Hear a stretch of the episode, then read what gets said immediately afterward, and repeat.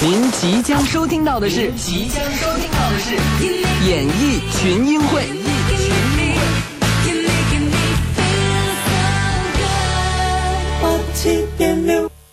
演出动态新鲜传达，人气明星畅谈心声，文化现象深度观察，娱乐观点犀利交锋。每周一到周日晚八点，在这里感受最强娱乐指数。二零一四演绎群英会。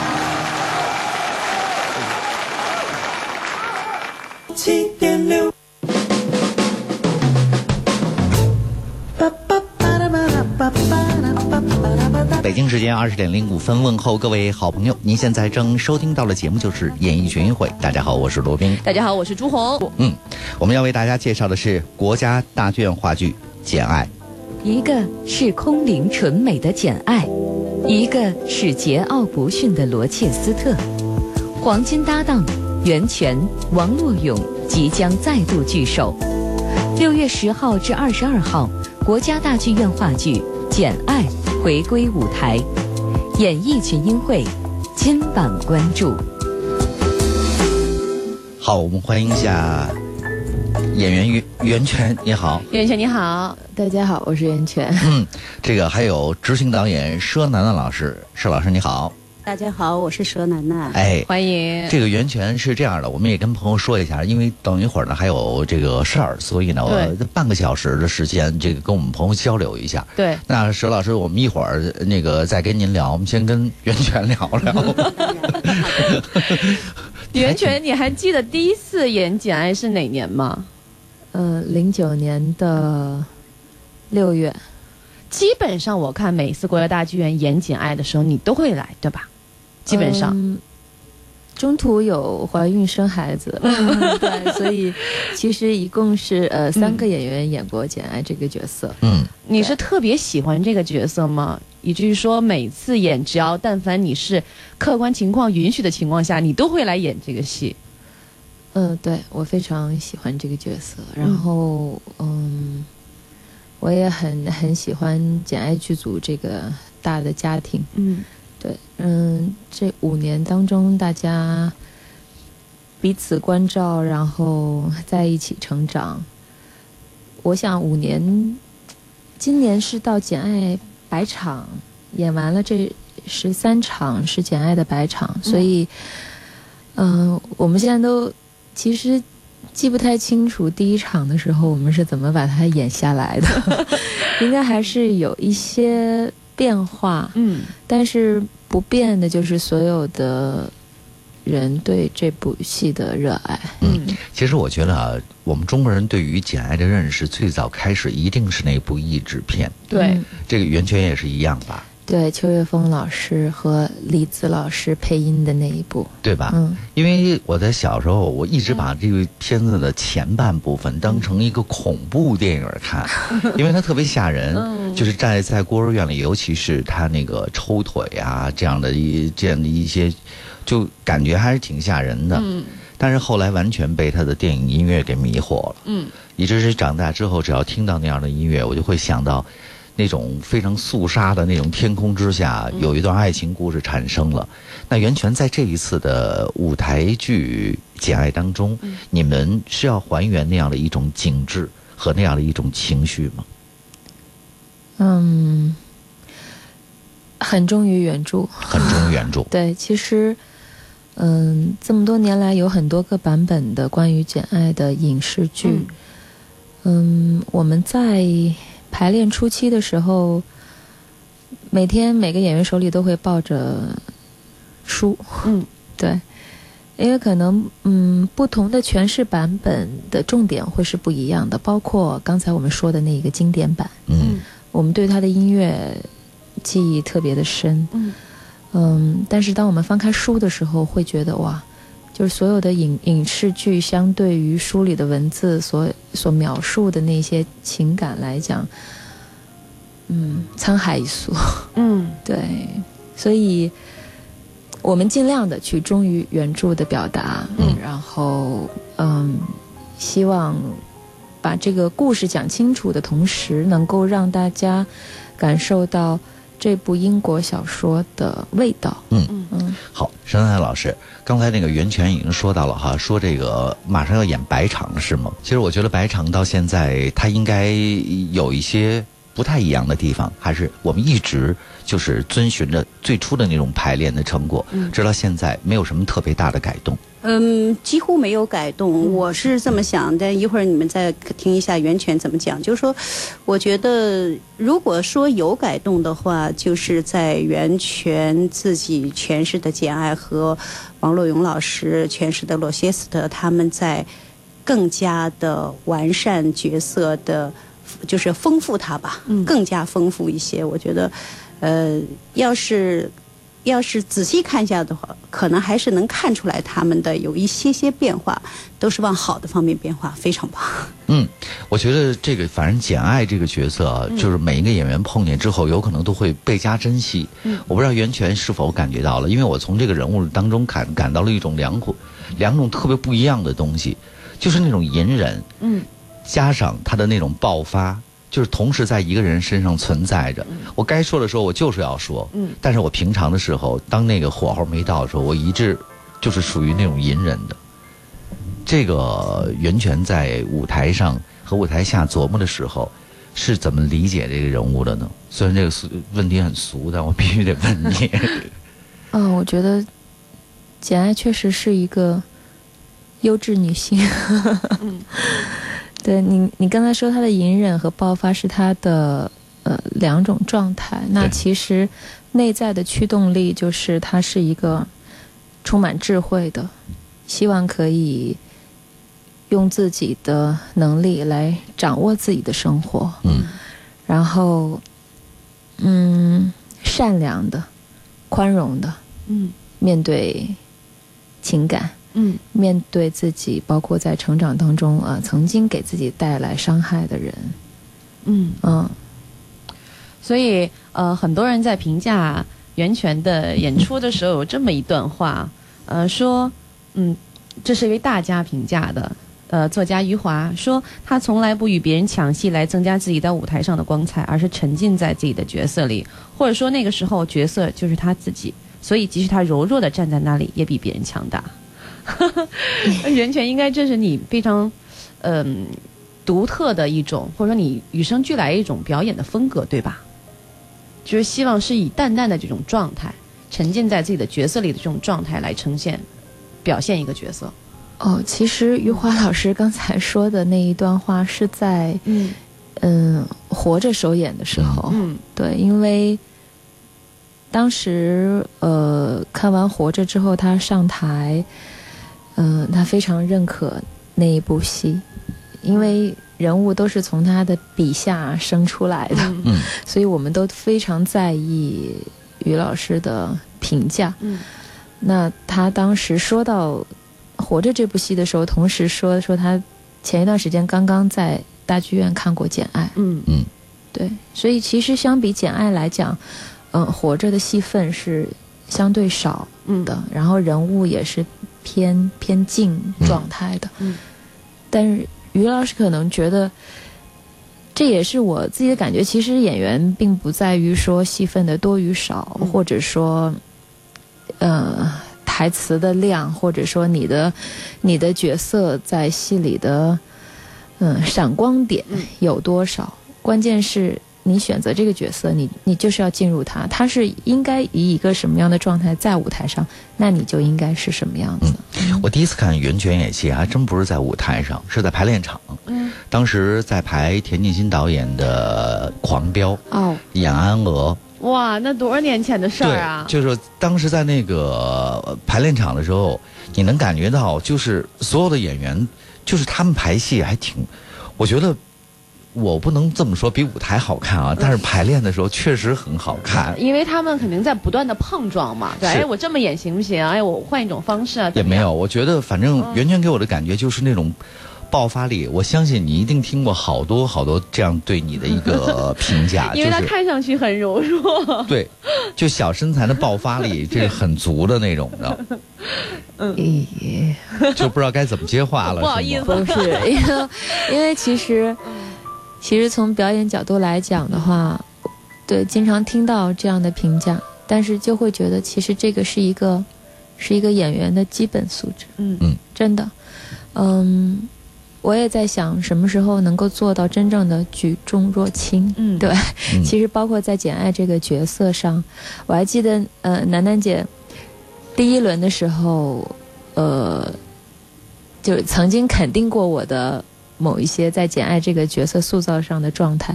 嗯但到第二轮的时候，楠楠姐发现了我的一些变化，这是为人妻、为人母之后的变化。嗯哎，那其实我们也在探讨说，这些变化对于角色来讲是好，嗯或者是这种转变是有嗯怎么说呢？强调了另一面，而失去了最初的那个，什么就是最最青涩的那个感觉。嗯所以嗯佘老师是一个女人的改变，就是她自己生活里她自己发生一些变化，她经历了一些事情，比如说这个刚才说为人母，对，她一定会对这个女演员产生一个巨大的影响，是吧？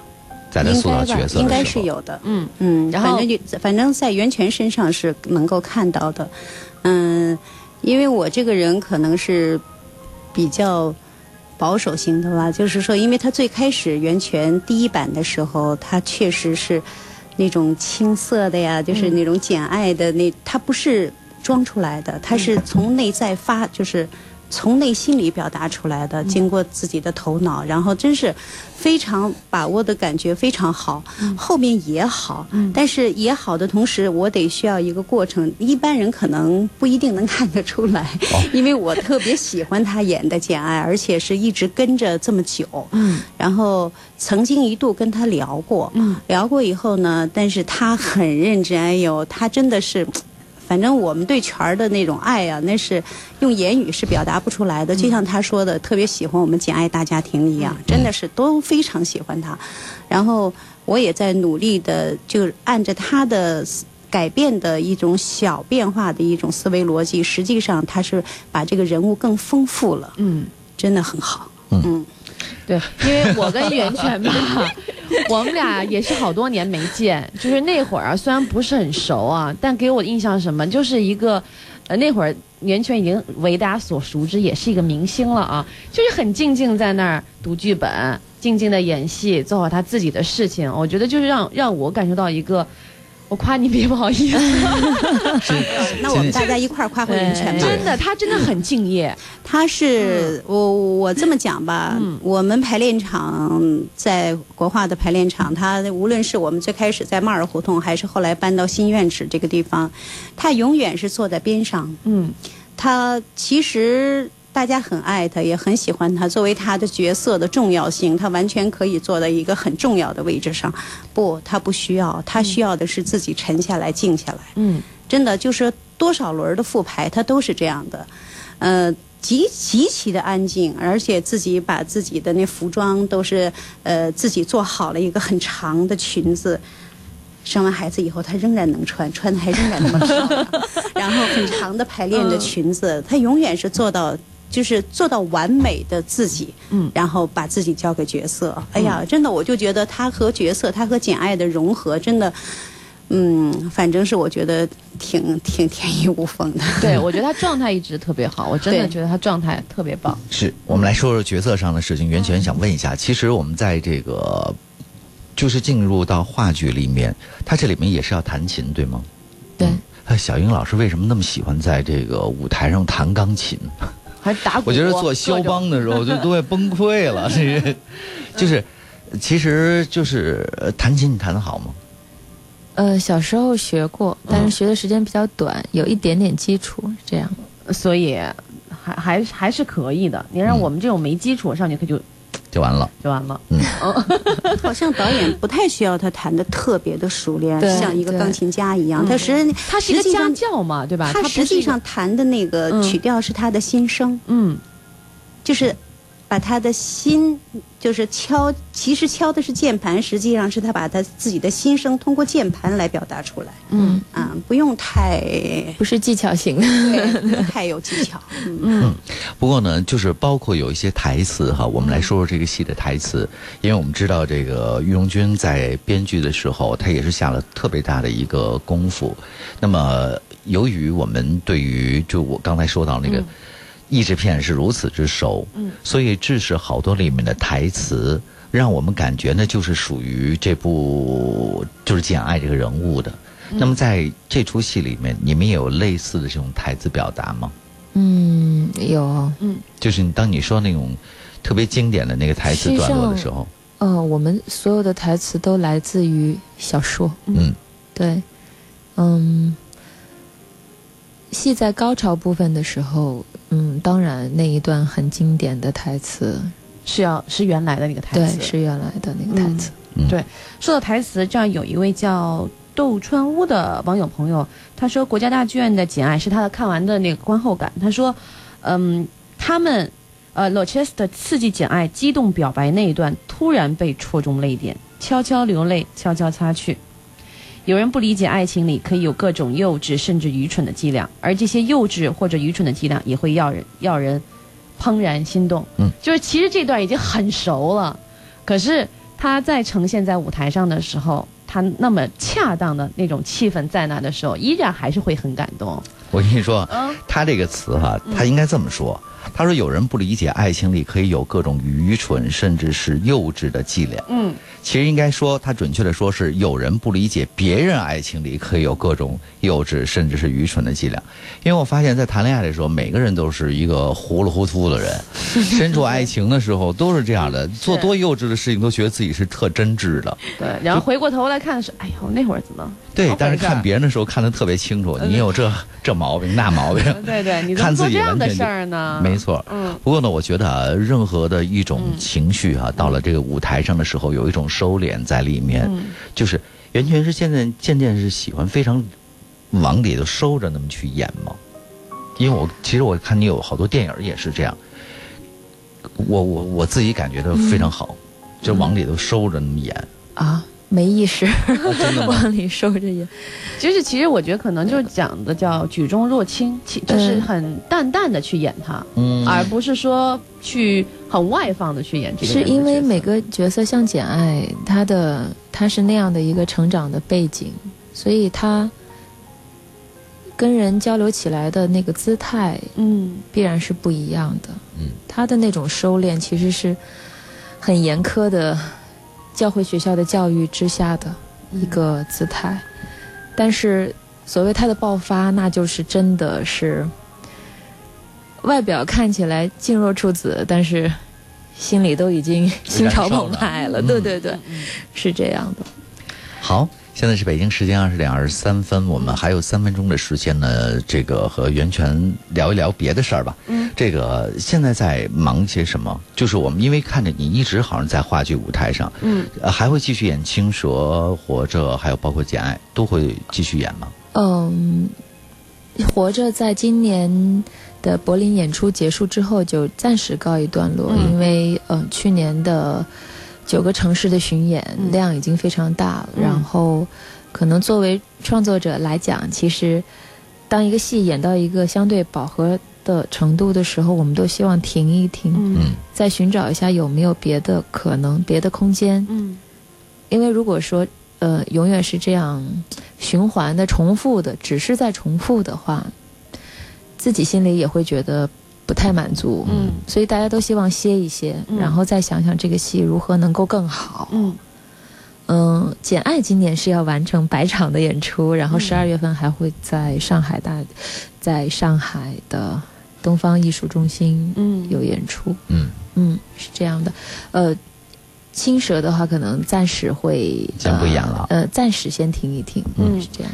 就是总之，我就觉得你在舞台上还真的挺忙的，就是一直在演这个舞台剧。去年确实很忙，去年忙到我一直说，感觉自己在过一种大篷车的生活，因为不断的在辗转不一样的城市，嗯然后不一样的戏去到同样的城市。嗯，嗯，对。然后你是特别钟情于舞台这种表现形式吗？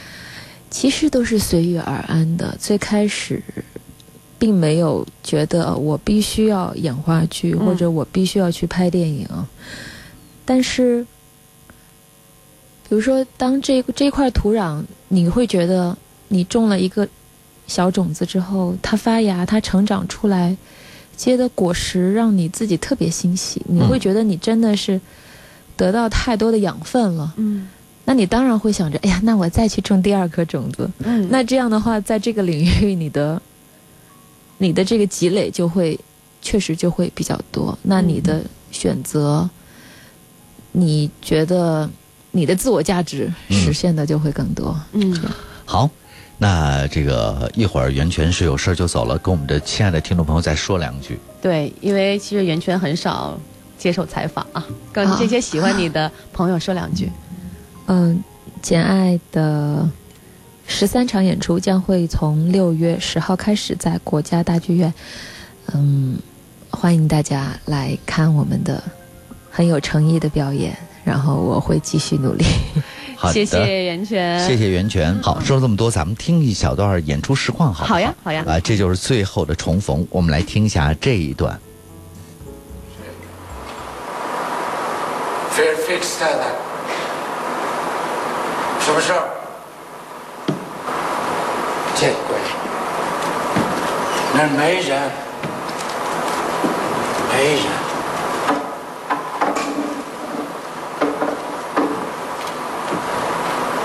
谁在那儿？那有人？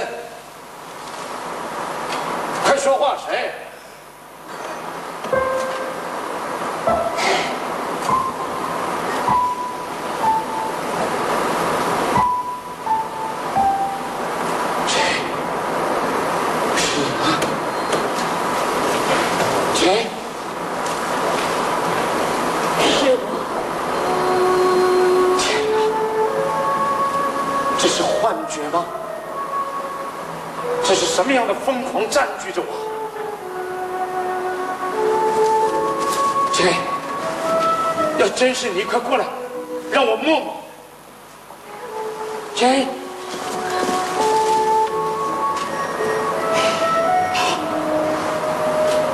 啊，这这是他的手指。你真是专程来看我的？是。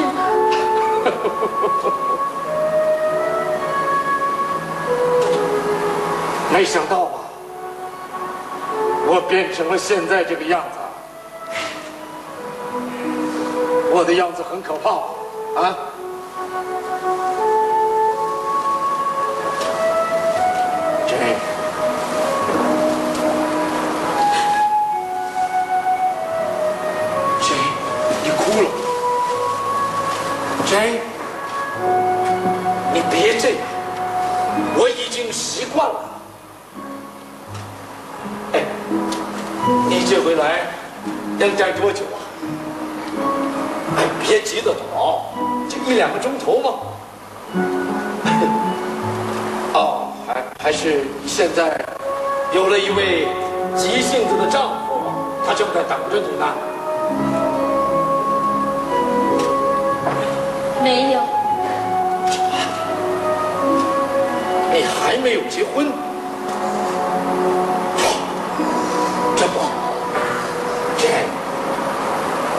你也不那么美，就别挑剔了。你也不那么英俊，你也不能太挑剔。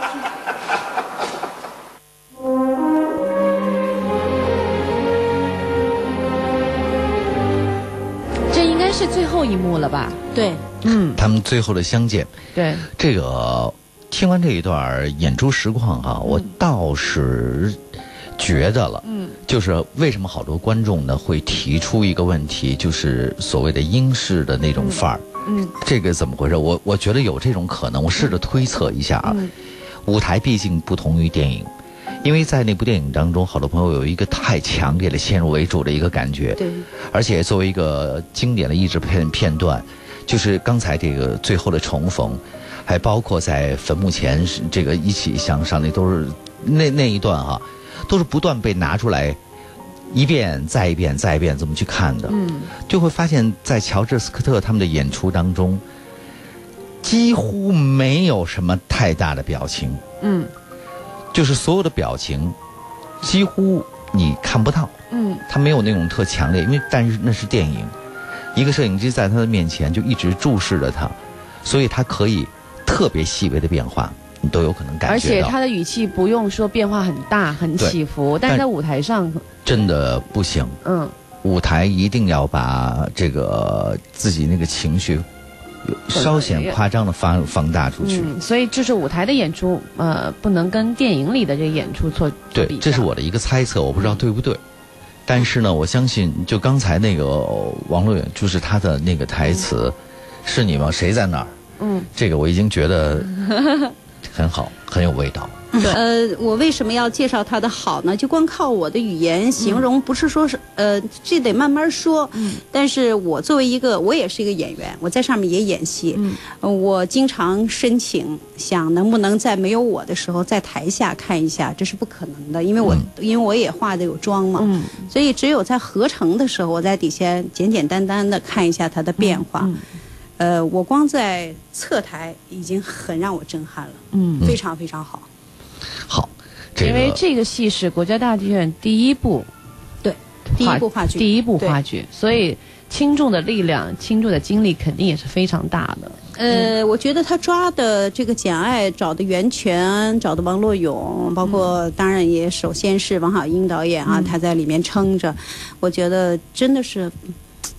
非常优秀，走到哪儿大家都喜欢看。我我先说一点题外话，嗯，袁泉得了梅花奖，知道吧？嗯，这个戏得的梅花奖，真好。他在梅花奖演出的现场，我们是到的杭州吧，应该是、我们在那儿专门为梅花奖的评委演出那么一场两场的时候，竟然有，我不知我就不提名是谁了，竟然有梅花奖的评委能走到台上，要见见袁泉。